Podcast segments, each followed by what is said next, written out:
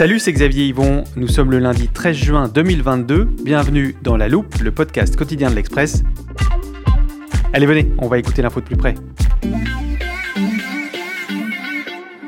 Depuis un an, presque jour pour jour, la loupe s'attache à décrypter quotidiennement les enjeux du monde de demain, notamment ceux liés à l'énergie et au climat.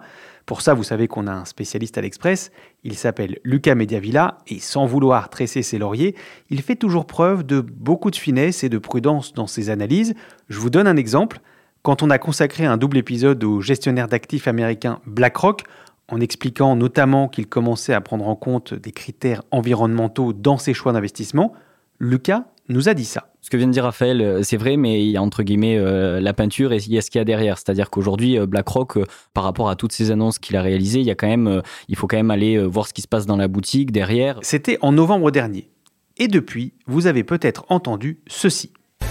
BFM Business. Partageons nos valeurs. C'est très chaud là, on est sur un mois de mai particulièrement chaud en Europe de l'Ouest.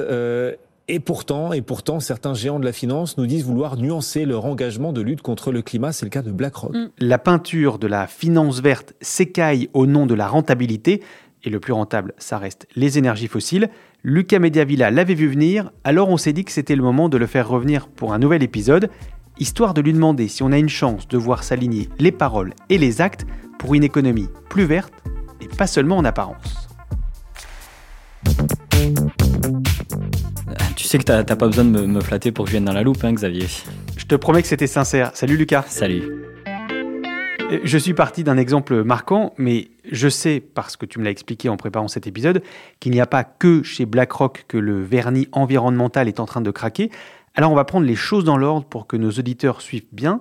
Très concrètement, Lucas, de quoi parle-t-on quand on emploie l'expression finance verte Alors la première chose, c'est qu'il y a déjà une forme de débat autour de l'utilisation verte. Moi, quand j'ai fait mon enquête, euh, parfois il y avait des interlocuteurs qui me parlaient de finance verte, mais il y en a d'autres aussi qui me parlaient de finance bas carbone, de finance responsable, solidaire, voire durable.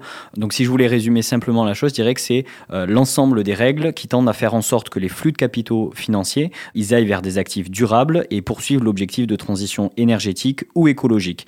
Donc c'est des règles, mais c'est aussi des activités. Et donc derrière ces activités-là, euh, il y a des banques, il y a des assureurs, euh, il y a des gestionnaires d'actifs et, des fonds d'investissement. Et donc finalement, euh, quand ils poursuivent l'objectif dont je viens de te parler, eh ben, on peut dire qu'ils font partie de cette finance verte. Et donc, il y a bien des engagements qui sont pris. Oui, et notamment depuis les accords de, Paris en 2015. Euh, là, euh, tout récemment, à la COP 26 de Glasgow, à l'automne, il y a 450 euh, institutions financières qui se sont engagées à aligner leur portefeuille vers la neutralité carbone et à baisser leurs émissions de 50% dans la prochaine décennie. Ces acteurs, ils représentent plus de 130 000 milliards d'actifs sous gestion. C'est quasiment l'ensemble de la finance mondiale qui s'est engagée à aligner son portefeuille vers la neutralité donc quasiment toute la finance mondiale.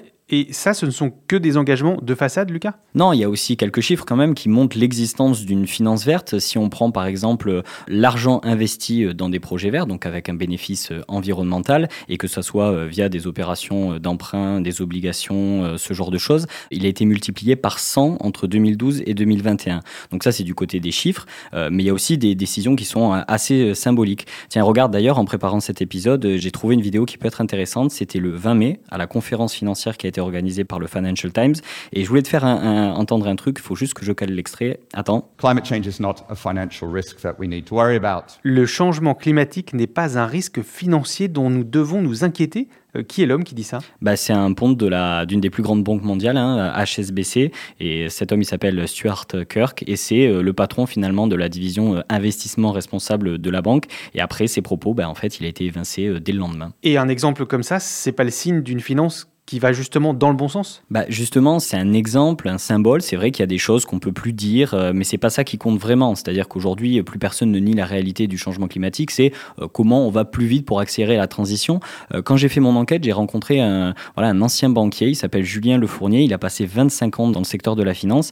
Et il y a quelques mois de ça, il a écrit un bouquin qui s'appelle L'illusion de la finance verte. Et il m'expliquait que finalement, les financiers n'ont jamais renoncé à leur modèle d'affaires malgré les accords de Paris. C'est-à-dire que pour un euro mis dans la machine verte, et eh ben finalement on en met euh, encore deux, voire trois dans des actifs bruns, donc euh, dans des actifs qui ont un impact néfaste sur l'environnement. Si je comprends bien, Lucas, ça veut dire que ces investissements et ces symboles dont tu nous parles ne représenteront pas un vrai changement, tant que la finance n'aura pas aussi fermé les robinets euh, des énergies polluantes. Oui, c'est exactement ça. Euh, quand tu fermes le robinet du pétrole, du charbon et du gaz, c'est ça qui te permet de moins dégager d'émissions de gaz à effet de serre. C'est pas seulement le fait d'aller vers les éoliennes. Et, je reprends un exemple qu'on a déjà utilisé plusieurs fois euh, dans nos épisodes. Hein, mais, mais si tu veux maigrir, il suffit pas de manger la salade le midi et te goinfrer de double burger le soir et les week-ends.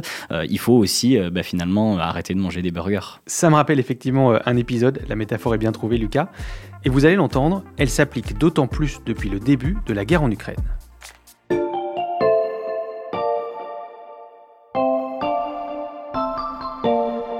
Je te montre une autre vidéo, Xavier. Euh, je te préviens, il y a quelques grossièretés. Euh, tiens, regarde. Faites pas chier Ne me faites pas chier, connasse Là, je suis pas libre à cause de vous. Vous n'êtes pas libre et nous, on va pas vivre. Eh ben, elle crève et puis me fait pas chier. De toute façon, vous allez crever. Oula, oui, en effet. Tu nous expliques le contexte, Lucas? Eh ben là, on est le mercredi 25 mai euh, à Paris, euh, voilà, devant la salle Playel dans, dans le 8e arrondissement. Euh, et en fait, c'est ce jour-là que Total Energy, donc le groupe pétrolier, tenait son, son, assemblée générale. Et en fait, cette assemblée générale qui réunit voilà, chaque année tous les actionnaires du groupe, elle se tenait en présentiel pour la première fois depuis le, le Euh, en fait, elle a été bloquée. Euh, elle a été bloquée par 250 militants de la cause environnementale. Euh, ce qui s'est passé, c'est que, ben voilà, à l'intérieur de la salle Playel, il y avait Patrick Pouyanné, le PDG de Total Energy, qui faisait face à une rangée de dirigeants de l'entreprise, et toutes les autres rangées étaient vides. Donc finalement, voilà, il était seul à décrire la stratégie du groupe et à faire voter les résolutions. mais finalement, voilà, cette assemblée générale a été sacrément heurtée. Donc ça, c'est la partie visible. C'est ce qu'on a vu qui s'est passé, voilà, le, dans le 8e arrondissement. Mais en fait, dans les semaines qui ont précédé cet événement-là, il y a une autre bataille, beaucoup plus feutrée, mais non moins intéressante, qui s'est passée entre certains actionnaires de Total Energy et la direction du groupe. Mais quelle bataille? Des investisseurs, en fait, ont tenté de faire pression sur le groupe pétrolier en annonçant qu'ils s'opposeraient au vote de la stratégie climat qui maintenant est, proposée chaque année euh, voilà, au vote des actionnaires par Total Energy. ils expliquaient que Total, non seulement n'allait pas assez loin euh, finalement dans la poursuite de ses objectifs climatiques, mais en plus que euh, manquait un peu de transparence sur la façon dont Total allait euh, faire pour euh, atteindre voilà, ses objectifs euh, climatiques. Ça, c'est un groupe voilà, d'une dizaine d'investisseurs. Ça représente peu, ça pèse peu dans l'actionnariat Total. Et d'ailleurs, au moment du vote, il y a 89% des actionnaires de Total Energy qui ont approuvé cette stratégie climat. Donc en fait, ça, ça démontre bien toute l'étendue du chemin qui reste à parcourir voilà, à la finance verte pour vraiment concrétiser ses engagements d'être plus verte. Et vu ce que tu m'as déjà expliqué, j'imagine que cet exemple de Total est représentatif d'un manque d'ambition des investisseurs. Euh, oui, tout à fait. Depuis les accords de Paris euh, en 2015, les flux qui alimentent finalement le, moteur des énergies fossiles, ils continuent d'augmenter malgré nos objectifs climatiques. Euh, il y a une ONG qui s'appelle Reclaim Finance qui a estimé qu'entre 2016 et 2021, voilà, ce montant-là, il avait atteint 4600 milliards de dollars, donc c'est énorme. Il y a le GIEC dans son dernier rapport qui a expliqué que bah, finalement la mauvaise allocation persistante du capital mondial continuait à nous éloigner de nos objectifs climatiques. À côté de ça, les flux financiers vers les activités euh, durables, ils sont de 3 à 6 fois inférieurs au niveau nécessaire d'ici à la fin de la décennie, donc 2030, pour limiter le réchauffement climatique euh, à moins de 2 degrés. Et là, je sais ce que tu vas me demander, Xavier, donc euh, tu peux déjà ouvrir l'armoire de la loupe. Ok, je m'exécute. Qu'est-ce que je cherche? Le, moment où Raphaël Bloch nous expliquait pourquoi BlackRock finalement cultivait une certaine ambivalence dans ses prétendus objectifs écologiques. Ok, je vois. Attends, je cherche.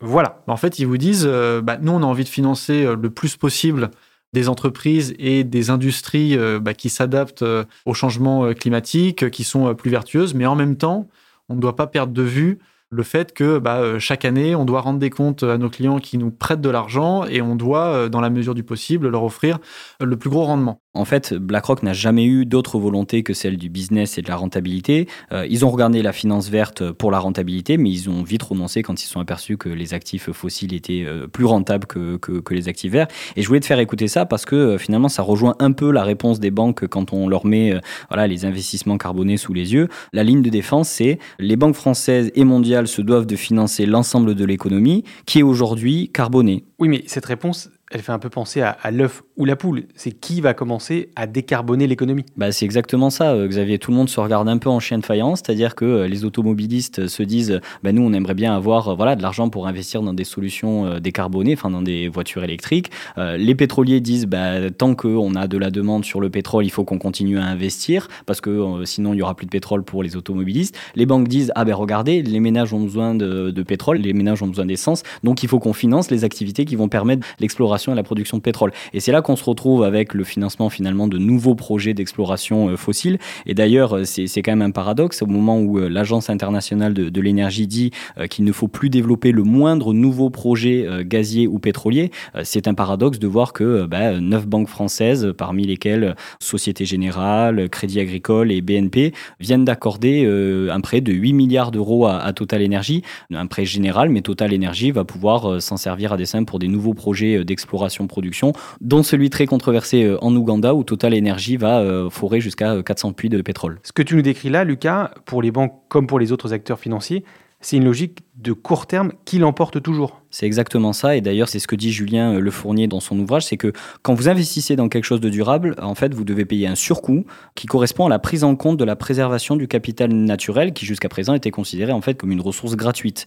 Et donc, c'est structurellement moins rentable pour un acteur euh, financier qu'un actif classique. Et en fait, la responsabilité d'un investisseur, c'est de maximiser le profit hein, pour l'actionnaire. Et donc, en fait, c'est une sorte de, de, de pour lui euh, d'investir dans des actifs classiques plutôt que des actifs durables. Et en fait, les acteurs qui intègrent la, soutenabilité des activités dans leur équation financière, ils existent, mais encore, ils sont euh, aujourd'hui très minoritaires. Et d'ailleurs, ça s'est encore aggravé hein, avec la guerre en Ukraine. Tu peux nous expliquer pourquoi ça s'est encore aggravé avec la guerre en Ukraine? Bah, Il y a un effet blast hein, sur les investisseurs, c'est-à-dire que c'est une forte période d'incertitude, de tensions euh, économiques, géopolitiques, géostratégiques. Et, dans ces périodes-là, finalement, les investisseurs, ils ont tendance à aller sur ce qu'on appelle les, valeurs défensives, c'est-à-dire mmh. pas les valeurs qui sont en forte croissance, mais les valeurs qui rapportent du rendement, euh, voilà, des actifs stables. Et c'est vrai que les groupes euh, voilà, pétroliers ce sont les acteurs qui caractérisent un peu ces groupes défensifs, c'est-à-dire avec des revenus, une trésorerie régulière, des dividendes réguliers. Et donc en fait, bah, les investisseurs, assez benoîtement, ils vont aller vers les actifs euh, qui leur offrent une rentabilité plus immédiate à très court terme.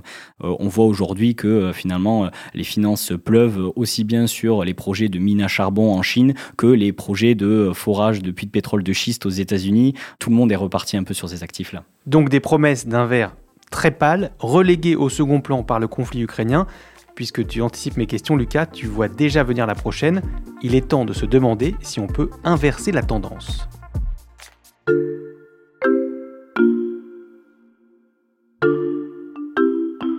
Est-ce que tu te souviens de tes cours d'économie, Xavier? Un peu, pas très bien. Adam Smith, la main invisible, tout ça. Ah si, ça je vois ce que c'est. C'est euh, la théorie selon laquelle la somme des intérêts particuliers finit par aboutir à l'intérêt général. Oui, et donc on peut laisser les mhm. choses et les marchés se réguler tout seuls. Euh. Ok, mais pourquoi tu me parles de tout ça? Ben Parce qu'avec la finance verte, ça ne marche pas il n'y a pas de capacité à s'autoréguler. Donc il faut des contraintes. Exactement. Et d'ailleurs, depuis des années, hein, la France et l'Europe essaient de flécher euh, davantage l'argent pour faire la transition énergétique euh, ou faire la chasse d'ailleurs au, greenwashing. Euh, voilà, tu as des textes dont je t'ai déjà parlé, comme la taxonomie européenne, qui tend à, finalement classer les activités qui sont vertes et celles qui ne sont pas, donc et à guider les investisseurs vers ce qui est vert, évidemment.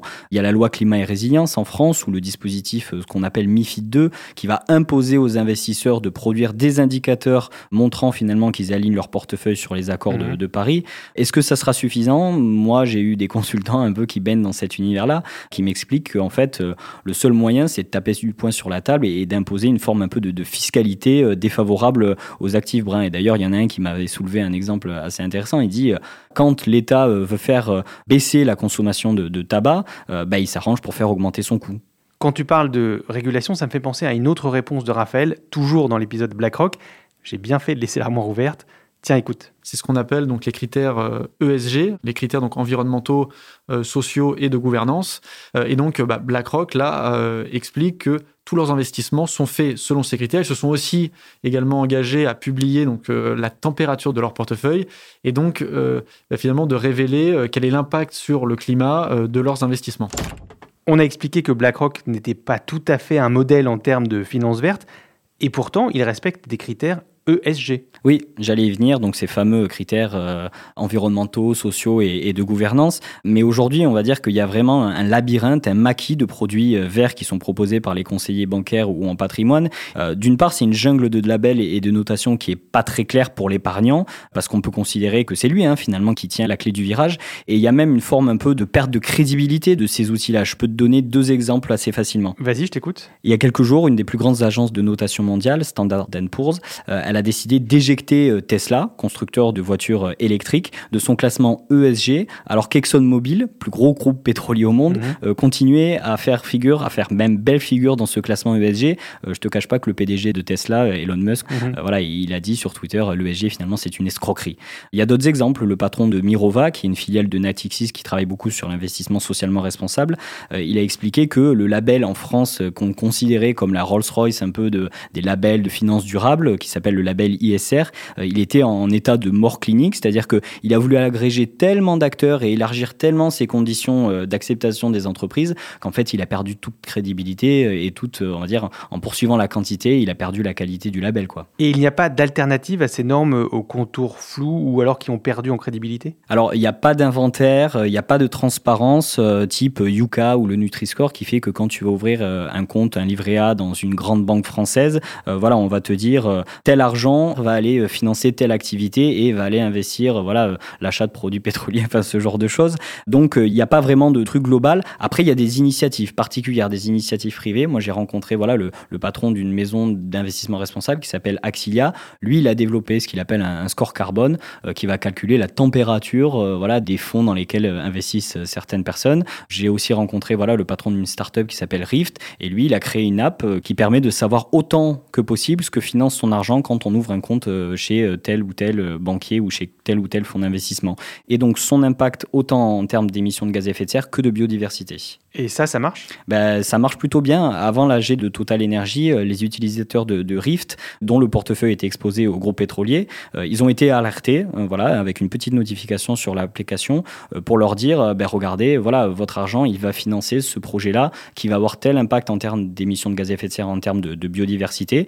Et donc, non seulement il y a la dimension alerte qui est intéressante, mais il y a aussi la dimension action. Et la dimension action, ça va être l'application, elle proposait aux utilisateurs de Rift qui étaient exposés d'envoyer tous une lettre à leur gestionnaire d'actifs pour euh, dire euh, ah ben écoutez nous on est vigilants par rapport au climat euh, on n'a pas envie que notre argent aille financer tel ou tel projet et spécifiquement ce projet là et donc ça c'est intéressant parce que en l'espace de 20 jours il y a plus de 7000 mails qui sont partis auprès des gestionnaires d'actifs voilà des utilisateurs de Rift.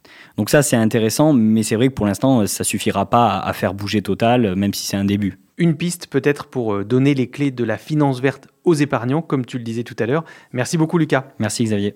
Lucas Mediavilla du service économie de l'Express. Tous tes articles et notamment ton enquête sur les promesses non tenues de la finance verte sont à retrouver sur l'express.fr. Profitez-en, le premier mois d'abonnement est gratuit en ce moment. Et pour ne rater aucun épisode de La Loupe, rendez-vous sur votre plateforme d'écoute préférée, par exemple Deezer, Apple Podcast ou Podcast Addict. Vous pouvez vous abonner et nous laisser des commentaires et des étoiles, c'est précieux. Cet épisode a été fabriqué avec Charlotte Barris, Jules Cro et Margot Lanuzel. Retrouvez-nous demain pour passer un nouveau sujet à la loupe.